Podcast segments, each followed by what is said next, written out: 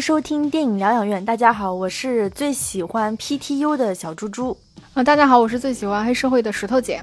啊，小猪猪啊，今天我们终于要聊银河印象了，是不是？终于是千呼万唤始出来啊！我们今天终于要聊一下，我们就是承诺了很久的银河印象吧。那今天其实银河印象这一期，因为我们做了很多功课嘛，所以我们打算分成上下两期。那上期的话，我们主要会从香港银河印象的历史，然后以及银河印象对香港电影的一个影响，还有就是说，呃，银河印象和后九七焦虑。那下一期节目的话，我们主要会会聊，就是说人物篇吧，也就是说，一个是幕后的，就是像呃杜琪峰啊、韦家辉、尤达志这些导演、编剧在银河印象当中的作用，以及就是台前的那些演员，什么刘青云啊、任达华、邵美琪，我们都会提到。还有就是说，我们会从呃整个就是串联一下银河印象经典电影盘点吧，会分别从就是说风格以及一些经典影片来做分析。呃，那现在我们先来聊银河印象电影史的部分。那电影史的部分，其实我们是分成了两个部分，一个是这个银河印象，嗯，北上之前，就是一九九六年到二零零九年期间。那这一部分的历史，其实也是分成了，就是呃，银河印象加入银河呃中国星之前和加入中国星之后。那第二部分的电影史，其实是分成了，就是二零零一年到二零一八年，就是银河印象北上之后。嗯，呃，简单来交交代一下银河印象的班底。呃，银河印象最最早其实是由杜琪峰、韦家辉辉和尤达志三个人联名发起的。那三个人其实都是有导呃独立的导演作品，呃。银河印象的标签其实是非常注重这个团体创作的，呃，以及非常注重原创性。那除了这三个核心人物之外，其实还有这个导演郑宝瑞啊、罗永昌啊、编剧尤乃海都是银河印象的核心成员。那现在就由这个呃非常了解香港的小猪猪来给我们讲一点，就是银河印象电影史的部分。那据我们所知啊，就是香港银河印象的第一部片是一九九七年《一个字头的诞生》，是韦家辉导演的。嗯，那关于就是银河印象的处女作之争，我觉得这个是里边是有一点可以讲的东西，就是哪怕我们现在去银河印象的官网来看，就也能看到他们是把一个字头的诞生排在了银河作品的首位嘛。那银河。呃，银河银河其实它是有把字头的时间从九七年改成了九六年，刻意提前了，因为九六年是银河印象成立的那一年。嗯，那其实银河印象作为固定班底首次集结拍摄的作品，其实是同样由刘青云主演的《十万火急》，它是在一九九啊一九九七年一月就上映了。字头其实是九七年三月份上映的，而不论是这两部作品中的哪一部，其实上映的时候他们出品方挂的都不是银河印象的名头，而是我们非常熟悉的嘉禾影业。当然了，就是因为一个字头诞生，无论是从演员名称还是说整个。拍摄风格其实都更都更贴近银河印象那种极具原创性的定位嘛，所以这个倒是不难理解，嗯。我还真不知道，就是说他们还会篡改，就是一个字头诞生的这个年份啊。那我先说一下，就是说刚刚石头姐已经说，就是大概我们是会分为两个年份嘛，就是一九九六年到二零零九年嘛。那在这差不多十三年间，其实也可以分为两个阶段，那就是加入中国星之前和加入中国星之后。那我先来梳理一下，就是中国星之前，也就是一九九六年到一九九九年，那这个时间段的作品。主要有就是韦家辉的那个一个字头诞生，然后尤达志主导的暗花非常突然，以及就是杜琪峰主导的真心英雄暗战和枪火。那么这几年的时间，银河印象可以说是打出了口碑，但是没怎么赚钱，所以就是当时应该是公司快开不下去了吧。所以两千年的时候，杜琪峰就加入了中国星。那中国星其实是向华强的公司，那感觉所有娱乐圈还是不是娱乐圈的人都知道。就是向华强是一个，就是黑道白道都通吃的一个大佬，嗯，那当时杜琪峰其实是去做 C O O 嘛，那其实就是制作总监。那当时的杜琪峰既是银河的老板，也是就是中国星的一个行政人员吧。那至于为什么杜琪峰会加入中国星，他的说法是想让银河能有更多的资源啊，减轻一些债务。但是我听说啊，就是向华强的老婆向太的说法是，当时银河印象已经开不下去了，所以杜琪峰才去找那个向华强帮忙，才接纳了银河印象这支队伍。当然，就是说中国星肯定是觉得这是一件有利可图的事情嘛。所以才促成了这种合作。嗯，因为其实一九九九年杜琪峰拍《枪火》的时候，应该已经算是银河印象的低谷了嘛，就是完全没钱了。所以当时他们从台湾拿到了两百多万的一个投资之后，去拍影呃拍《枪火》，就据说真的非常非常苦。然后拍完了那部片之后，其实市场的反馈是不错的。虽然说它票房并不是特别好，但是因为它的风格真的很鲜明，然后相当于也是引起了整个市场的注意。嗯，所以你说中国星会接纳这个呃银河印象，肯定就像你说的，肯定还是看到了他们身上。能的那种创作力吧。加入中国，然后呢，就是说加入中国星之后的银河印象，杜琪峰基本上就是先选好向华强认可的题材之后，从他那边拿钱，然后才去拍电影嘛。那说白了，其实是一种代工吧。结果呢，代工做的真的还蛮成功的。他和韦家辉一起合作，就是拍了好多，就是虽然不怎么有银河印象的那个风格，但是确实票房不错的商业电影，比如说什么孤男寡女啊、瘦身男女都挺成功的。但是总是这样寄人篱下就不是一个事情嘛。毕竟就是杜琪峰他喜欢拍的那种风格电影，其实向华强并不喜欢，因为毕竟就是向华强他是一个商人嘛，他肯定还是要在意说这个电影赚不赚钱嘛。那到了。两千零二年的时候，就是杜琪峰就带着他的团队离开了中国星。他是，但是呢，他在中国星这几年就是搞代工，确实没少赚钱。他想到了另外一个就是更好的融资的点子，就是去证券市场圈钱。所以二啊，两千零二年的时候，就是银河是在港股上市的。那当时的银河是就是香港导演主导的第一家的上市电影公司，那可以说是。呃，当时银河印象的人都超级激动啊，踌躇满志。而且我听我的香港朋友说，说当时是在就是香港电影史上一个非常重要的商业事件，因为所有人都不知道说，哎，杜琪峰除了能拍电影，竟然还挺会做生意的。但是说来其实还蛮倒霉的，因为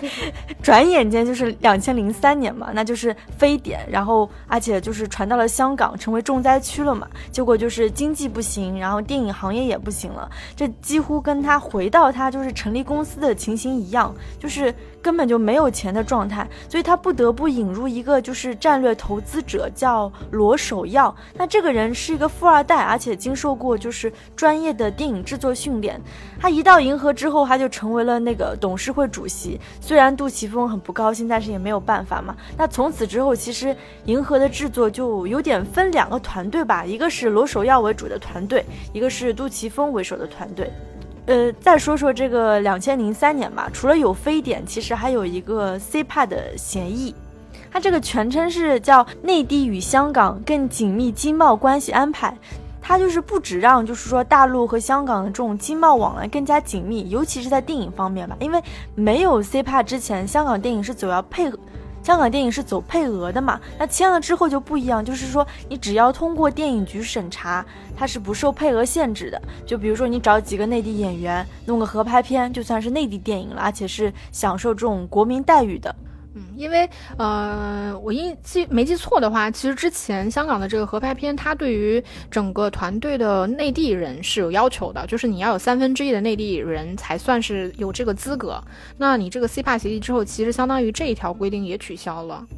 那所以说，这个协议出来，就是很多香港本土的电影人就北上了嘛。那当时的杜琪峰就面临一个选择，说啊，到底是坚守本土呢，还是北上？结果就他想出了一条路子，就是说要走国际化，开拓海外市场。但这样一搞呢，就直接造成了他跟公司的另外一个创始人啊，叫韦家辉的决裂。而且就是两千零四年八月的时候，韦家辉是在北京，就是公开跟媒体宣布他跟。杜琪峰就是分道扬镳了嘛，当然就是他离开了银河之后，他其实是去了中国星给向华强拍电影去了，而且因为就是韦家辉他在银河其实也没有股份的，所以也就说走就走了，但是他还带走了就是就是银河的干将刘青云嘛，所以从两千零四年到两千零七年之间，韦家辉跟刘青云就缺席了所有银河印象的作品。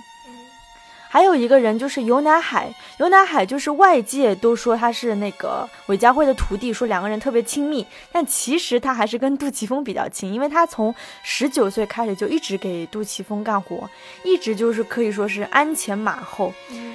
算是心腹中的心腹吧，也最后是难怪成为最后银河的接班人吧，这个我之后会再说。那也就是两千零三年的时候，杜琪峰就开始拍那种注定不怎么赚钱，但他自己超喜欢的风格的电影，比如说 PTU 啊、放逐啊、呃柔道龙虎榜啊、黑社会一二。那差不多这个时期就是可以称作是银河印象的国际化时期吧，就是两千零三年到两千零七年。那这个时期其实跟公司的初创时期九六年到九九年一样，都是是最具银河范儿又最讲风格的一个时期。其实说起来，像杜琪峰率领的这个银河印象也是拿奖拿到手软的那一种嘛。就是当然就，呃，不论是他提名的还是拿奖的，都是银河印象偏艺术性的那一部分电影。嗯，除了最常坐庄的香港金像奖，还有金马影展、华语电影传媒大奖，杜琪峰其实是像你说的，他在两千年以后才受到国际影呃影坛的关注，首次入围国际影展其实是两千零五年的黑社会，入围了戛纳金棕榈。那除了戛纳之外，就是三大影展、三大预审影展，另外两个就是柏林和威尼斯以及这个鹿特丹电影节上都有银河印象的身影。杜琪峰本人还在两千零一年啊，二零一零年的这个六十七届威尼斯电影节上拿到了终身成就金狮奖。就不管怎么说，看得出就是杜琪峰凭借就是这些风格化的作品，还是在国际社会上刷了一把脸嘛。那马上就到两千零七年了嘛，当时就是韦家辉去的那个中国星就破产了，因为是向华强他觉得好像拍电影不赚钱，他就去澳门开赌场了。所以你可以看出，当时香港电影其实是很萧条的。那这时候韦家辉又单身了。毕竟他跟那个就是杜琪峰是有感情的嘛，毕竟两个人经过那么多年的离别，所以在两千零七年的时候，他们又走在一起，而且就拍了一部《神探》。据大家公认，就是说《神探》其实是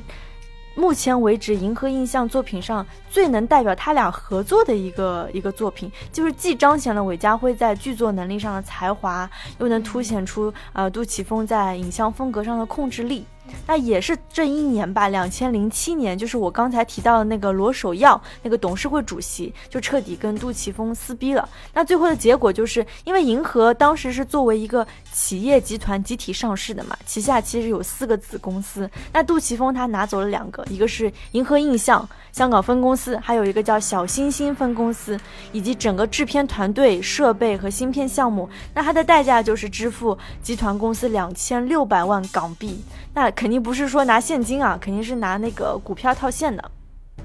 小猪猪还是以非常具有这个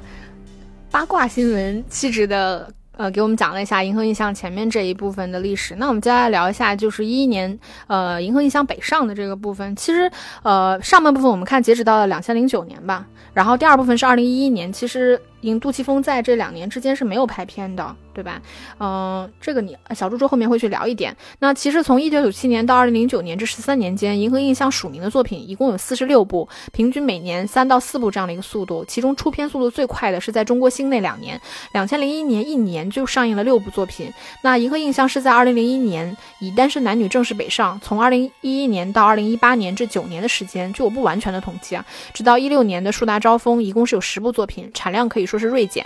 那银河打入内地的主要类型还是爱情片和犯罪片，因为我们都知道银河印象是以片养片，走的是这个犯罪片跟爱情片这两个方向嘛。但是考虑到整个市场和政策啊，包括拍片规则，银河印象还是以更为安全的爱情片为主，出品了包括两部《单身男女》《高海拔之恋》呃《盲探》和《华丽上班族》，其中最主要的犯罪片是夺呃夺命金、独占和三人行啊，这三部里面卖的最好的是独占，那最让我们。呃，熟悉的有银河印象风格的是《三人行》，呃，最后还有一部是拿到了第三十六届金像奖最佳影片的《树大招风》，当然这部肯定是不可能在内地上映了。那刚刚石头姐大概就是梳理了就银河印象这十年就是进来的一个发展状况。那我就接着继续，就是八卦风格吧。就是神探之后，因为就是韦都二人已经合体了，但是神探的票房其实一点都不好，所以两千零八年的时候，他们拍了一部就是，呃，怎么说文文艺片气质的爱情片吧，文雀，但是票房也是一本。所以当时他们就是开始想，啊，怎么办呢？有其他的策略吗？所以他们就走了两条线嘛，一条是国际线，一条是大陆线。那国际线其实走的是法国，杜琪峰就是用了法国资金和法国演员搞。搞了一个中法合拍片，叫《复仇》。那《复仇》这个片子，他最初的想法是找那个国际巨星阿兰·德隆合作嘛，结果没想到阿兰·德隆把他给拒了。于是呢，看对，真的是看不上他。后来就找了一个叫哈里戴的一个人。但是就是当时我我听说有很多人就是向杜琪峰举荐这个人，说啊这个人超牛逼，什么法国特别有名。但其实我刚刚查了一下资料，就是其实感觉就是法国十八线小艺人，也就是在本土拍了一些呃搞笑片和犯罪片的那种演员吧。那两千零九年就是这个复仇上映了嘛，结果就是。呃，两边都没讨好吧？不论是香港本土还是欧洲，有很多质疑。那外国外国记者就质疑他说：“哎，你是不是喜欢帕索里尼的电影？因为觉得你的那个复仇拍的就跟帕索里尼气质特别像。”所以就是从两千零九年到二零零一二零一一年之间，就是杜琪峰没有拍任何片子。嗯，其实，嗯呃，因为《复仇》这部电影我没有看，但是我觉得杜琪峰拍片的时候，或者说银河印象他们拍片的时候，本来就很注意去学习跟吸收别的电影人是怎么拍的。比如说像我们聊到《枪火》里面可能是梅尔维尔，然后包括像《柔道龙宝》，他可能去致敬就是黑泽明。所以我觉得他们本来就是很注意吸收别人的精华。所以你。据说，呃，他是不是去模仿或者什么的？我觉得这个有一点，就说明可能国外的记者真的就不太了解，就是银河映像他们的一个创作风格。但是不管怎么样吧，就复仇之后，就是两千零九年到二零一一年之间，其实对挺消沉的，他没有拍任何片子，一直到就是单身男女的问世嘛。那这时候的银河印象其实开始走大陆路线了。石头姐，你会觉得单身男女是好看的吗？我觉得不难看吧，但是看得出来确实是有水土不服的成分在。我我差不多是有同感吧，因为我觉得韦家辉他虽然很厉害、很牛逼的一个编剧吧，但是他还是不接地气，因为不是说大陆人的这种爱情观吧。嗯，后来的《高海拔之恋二》其实也失败了，就票房至少是不好，但他搭上了那个海润的老板叫刘彦明，那海润的这个刘彦明就算是。特别给力吧，给他们拉了八千万的投资去拍那个独占，那这个预算基本上是银河史就历史上最高的一个电影制作费的记录了。嗯，那石头姐，你会觉得独占好看吗？嗯，我觉得缺少了一点银河印象的气质吧。我差不多也是同感吧，因为就是 故事不错，但是感觉离开了香港的语境之后就不太杜琪峰了，因为他们以往不会拍这么大制作的电影嘛。嗯，而且那部片子大多数都是外景。而且全部是在内地取景的，就是拍出来感觉是那种灰蒙蒙的，我不知道是雾霾还是啥，就是 没有香港那种美感了。那独占之后，就是银河就继续搭着那个海润就合作嘛，海润后来还投资了那个《单身男女二》《华丽上班族》，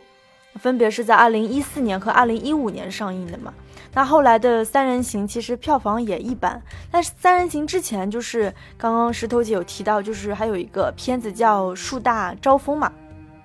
那这个片子是先浪潮的三个导演许学文、欧文杰和黄伟杰联合执导拍摄的嘛，主要投资人还是香港的环亚，然后海润作为杜琪峰在大陆的合作伙伴，其实也投了一个部分。其实这个片子是在香港一六年四月份上映的，票房是九百一十八万，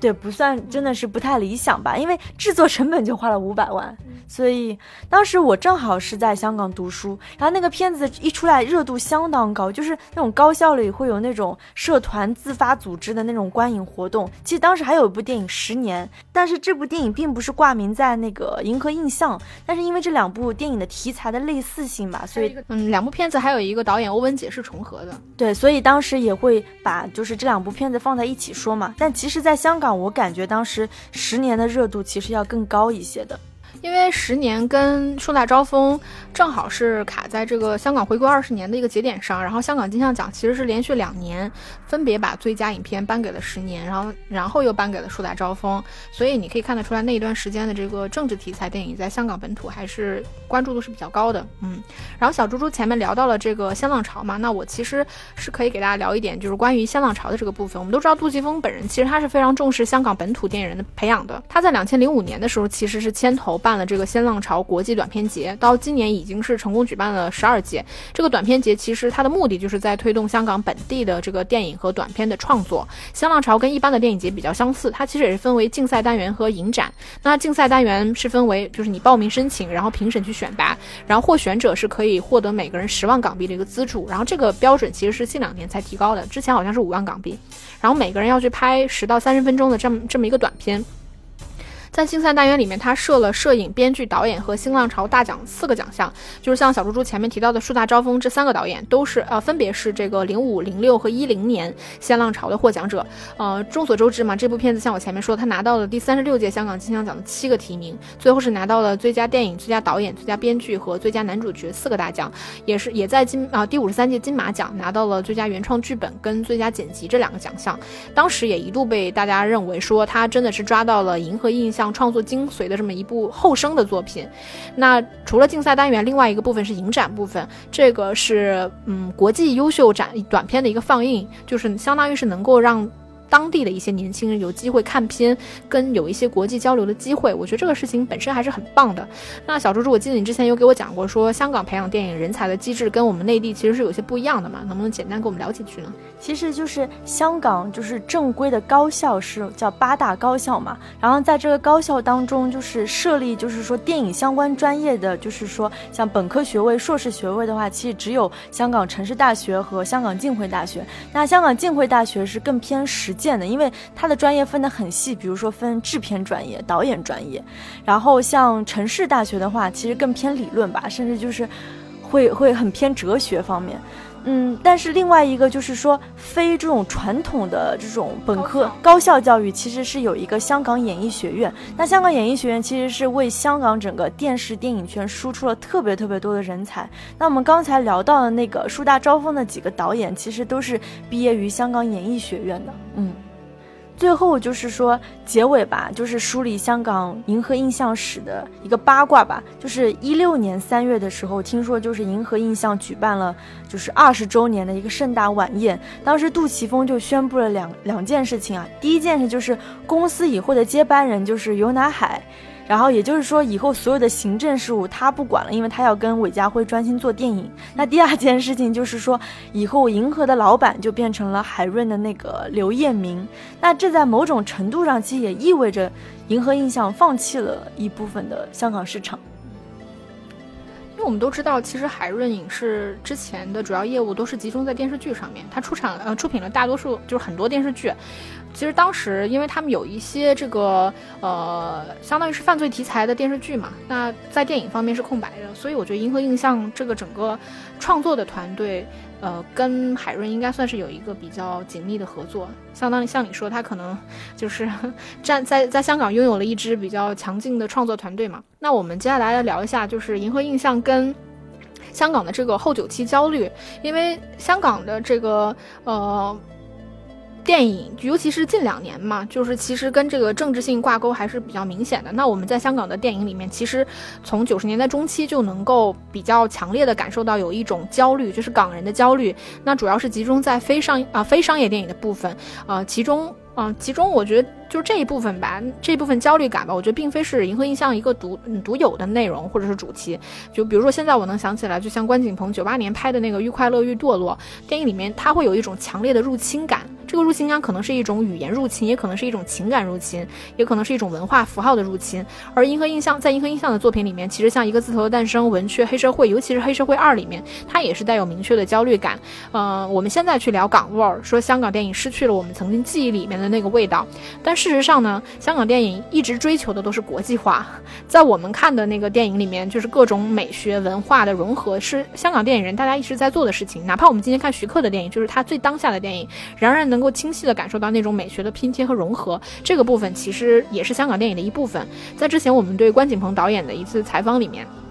他也聊到了，就是说他觉得我们后来去聊的这个港味儿，其实主要是集中在香港英治后期，也就是九七回归之前，大家集体的就不自觉的带有一种香港怀旧的情绪，而这种怀旧的情绪造就了我们看到的《银河印象》里面的港味儿十足。它是有一个很强烈的情感动机，就是大家出于对香港这个地方的呃。城市文化传统和秩序等等一切东西的强烈热爱和认同，进而产生的一种排他性。我觉得，嗯，并且通过就是电影这个载体表现出来。所以从这个层面而言，我觉得香港银河印象的独特味道离开了香港。就失去了独特的地貌、场景和规则，观众一味的去追求自己记忆里面那个港味儿，我觉得对于创作者来说，可能某种程度上也是不公平的。再有的话，其实我们一直认为九七回归，包括小猪前面也聊到，就是九七回归对香港电影是有很大的冲击，但事实上呢？最大的对香港电影行业最大的冲击是来自小猪猪前面提到的 CPA 协议。我们都知道，确立香港回归的中英联合声明是在一九八四年签署的。那香港电影新浪潮是在七零年代末开始的，到了八十年代，因为香港经济的腾飞，所以无论是电影还是电视都达到了一个黄金期。这种盛况也延续到了九十年代。那今天我们内地所熟知的那一批电影或者是电影人，就无论是周星驰啊，或者是周润发，或者是吴宇森啊，其实他们都是在八零年代末九零年代初，在香港的影坛达到了一个巅峰。真正对那个时候影视界产生冲击的，其实是九七亚洲金融风暴，当然也有香港就是回归前的一些社会动荡。嗯，九零年代的香港市场大环境就不好，嗯，当时的盗版很猖獗，包括大众观影消费欲望低，投资人都不愿意去投资电影，嗯。但是当时我们还是看到，就是说，呃，是有很多电影人坚守香港电影业的，比如说王家卫和刘镇伟，呃，在九二年的时候发起了泽东电影公司，包括我们耳熟能详的东方电影，呃，中国星、环亚，其实全部都是成立于九十年代。我们目前感受到的香港电影北上，也大多是在 CPA 协议之后，因为内地电影市场的大门打开了，比如说像徐克、陈可辛、刘镇伟、马伟豪、关锦鹏、陈嘉上等大导演，都差不多是在零五零六年之后，才将整个事业重心挪到了这个内地。石头姐，你还记得就是去年正好是香港回归二十周年嘛？那我们在那个香港国际电影节上就听到大家周围讨论的热度还是集中在就是说后九期香港电影的范式转移嘛？因为当时其实呃来自不同国家的人其实会有不同的论调嘛。比如说像香港本土的电影人，呃，有一个叫张建德的，他是香港电影评论协会的成员。他当时的一个论调就是说香港电影已死，然后他还反复强调说那个 C 派的签署对香港电影造成的影响，比如说什么制作领域大规模的向大陆迁徙，然后以前香港电影每年能拍两三百部的，结果到现在就是。基本上每年只有五十部，然后香港电影的海外投资，像以前都是从呃台湾呀、新加坡这些东南亚的地方，现在迅速转变成就是很有钱的大陆，再加上确实就是中港合拍片取得了非常可观的一个票房收入。就我记得我们当时听那个会议的时候，都会有一有一点点不舒服的感觉，因为那个他是一个香港很本土的电影人嘛，他其实是有诱导的成分在。他的观点就是，呃，香港电影已死。但其实香港电影已死这个论调是在九七年的时候，就是香港的报纸就已经用过了。所以香港回归二十年了，你还在讨论香港电影死不死？这个我我也想到，当时我好像看杜琪峰的一个呃采访里面，他也聊到说香港电影死不死的这个问题。他就说，香港电影其实只要有一个电影还在拍它。就本土电影还在制作，那香港电影就你死不死，这个就是一个伪命题。嗯，我记得就是当时其他地区的电影人去聊香港电影的这个部分的观点，我觉得还是蛮有趣的。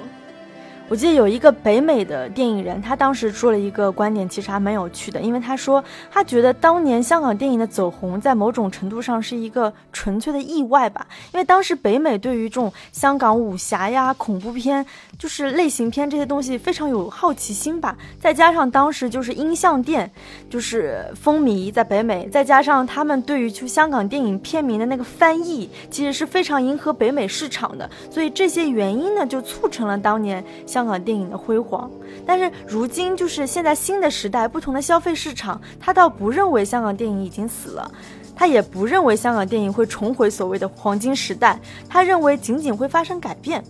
然后另外一个就是法国《世界报》的影评人就是托马，他说。他说，法国真正开始关注香港电影，其实是两千年以后，就是他那他们那时候才意识到说啊，香港电影其实是与韩国呀、日本、大陆同等的重要，但是他们关注的其实仍然是两千年以前的片子嘛。他觉得香港电影如今面临的问题，其实很多国家都是类似的情况吧，但是他还是不看好香港的娱乐电影，因为他觉得好莱坞的娱乐工业已经占领了全球。如果香港电影想要突出重围，这不仅仅是说啊，我们有几个好的导演，其实这也是跟整个就是说国际电影节呀，然后各大国际影业公司或者制作工业很有关系。所以就是。呃，我不知道大家有没有跟我这样的一个同感，就是你能看出这些，呃，北美或者是欧洲电影人，因为他们站在那个立场应该说是更高更远吧，毕竟他们身处就是电影工业更发达的国家，并且他们放眼于全球市场，所以他们并不怎么在意说是后九期香港电影到底是死了，还是说要重回黄金时代。我觉得这个是其实是蛮有趣的一件事情，就是你从电影工业的食物链来看，比如说我们去回看香港电影最黄金期的那个时候，我们是一个仰视的姿态去看。那你看美国的好莱坞的他们的电影工业远在香港之上，所以他们去看这个事情的角度，他们是俯瞰，所以他会觉得你这个事情本身就是一个意外。我记得当时这个观点我听到的时候也觉得蛮有趣的。呃，再有就是呃，香港当年对亚洲整个电影的那种嗯。支配吧，或者说整个电影工业的这个占领程度，嗯，我觉得除了亚洲以外的这个美国也好，欧洲也好，他们其实感受不到的。所以他们对于香港电影的那个黄金期是没有我们这样的共同记忆的。他们也是过了那个时间点再去回看这件事情。所以像你说，他们其实对于香港回回归以后的怎么样，他们其实并不关心。但是我想到我们当时，你记得有采那个阿萨亚斯。然后阿萨亚斯，因为他其实有在香港待过很长时间，我记得。然后我们当时也聊到，就是说他怎么去看待香港回归这二十年嘛。然后我记得他当时，因为他的立场跟另外两个这个电影人的观点其实有一些差别，就是他本身对于香港电影是有记忆跟情怀的，所以他本身对于香港回归这二十年的电影也是带有一点伤感情绪。但同时他也聊到了另外一个事情，就是他觉得香港电影就是粤语电影吧，未来真的可能成为一个小语种电影，呃，去。呃，融入进整个大的这个华语电影的范畴之内。对，当时阿萨亚斯的说法，他会他觉得香港电影之后就是更多的算是一个方言电影。嗯，我觉得就是他的这个说法应该算是综合了，就是说北美、欧洲电影人，再加上他本身有对香港电影有情怀的一个感觉，是相对客观的一个说法吧。嗯。嗯，嗯最后的话，其实我们不可避免的要聊到《银河印象北上》这个话题。就是，其实杜琪峰是到两千零一年拍《单身男女》的时候才北上，就是远远晚于我们前面聊到那些导演在 C 帕之后就去北上的一个事情。嗯，从我目前看到的一些资料来说来看，杜琪峰其实他。当年并不是排斥北上，他只是不着急。一方面，像小朱说，他有去尝试这个国际化的路线；另一方面，我觉得很重要的原因是在于他想要对这个制作本土电影有一种坚持。我觉得这个是出于一种情怀，就是想要拍港人港事。另一方面，他其实也确实是对北上这件事情抱有怀疑的态度。我记得当时在看《无涯》杜琪峰的电影世界那部纪录片的时候，有跟你聊过嘛？因为那部纪录片它有部分的内容是拍自就是《高海拔之恋二》的那个片场。嗯，如果你是，其实你是。是一个作为接触过内地影视制作、看过这个片场怎么运作的那种人的话，其实你再去看香港班底的工作方式，你就不难理解，就是杜琪峰或者是很多香港电影人，他们来到内地之后的那种心理不平衡。因为香港的班底每个人在自己的岗位上都是非常专业的，大家有一种向心力，能够承受高强度的工作压力，整个工作运作方式也是有条不紊的。但是我们内地目前的这个影视制作，就不不管是电影、电视还是综艺，都处于人员冗杂、低效、不专。业的情况里面，我觉得这个并不是一个对错的问题，而是说在工作方式和理念上有很大的差别。如果我从一个磨合的非常成熟的工作氛围，像我们聊到银河印象，就是一个就是是大家十几年、二十几年都是一个非常熟悉的工一个班底的情况下，到了这么一个。铺张浪费、效率低下、人员不专业的团队里面，其实你是会有心理落差的。那杜琪峰在之前接受采访的时候，他说过一段话，他说他拍了就是来内地拍了《独占》和《高海拔之恋二》，呃，这两部电影之后，最大的一个感受就是香港人的精神还在。就不管是香港人到了南方还是北方，那工作最努力的永远是香港人。就大家可能平时也抱怨，但是只要导演一发话，大家马上就各司其职，做自己该做的事情。这个就是团队的专业性。但是另外一方面，我觉得像银河印象那么不计较付出，一只一心热爱。电影的团队作业，某种程度上也像香港电影一样，就是时过境迁，你很难去重现了。因为那种电影人精神，我觉得是在那个年代和那个环境下培养出来的东西。东西，呃，现在的环境体制全变了，就是你给香港电影啊，香港年轻人的这个空间和机会也跟那个年代不一样了。我觉得这个其实有点像是贾樟柯在《江湖儿女》里面提到的，就是现在混江湖当小弟的都是要领工资的。对，就是因为我之前在做导演的时候，其实我有跟香港团队合作过，我发现他们的这种就是敬业精神啊，工作态度，包括在对这种镜头、画面、灯光的那种专业度，真的是我觉得我们内地人没有办法比的。那我们今天上期的节目就聊到这里，可以说聊得非常嗨，而且我觉得应该是把就是香港银河印象的历史差不多算是讲通了。嗯，那就。马上期待我们的下一期节目吧。那下期节目我们会聊，就是说从人物方面，一个是台前，一个是幕后，以及我们会盘点一下，就是银河印象的一些经典电影嘛，从这些风格以及一些具体的影片。那我们就马上下期节目再见了，拜拜。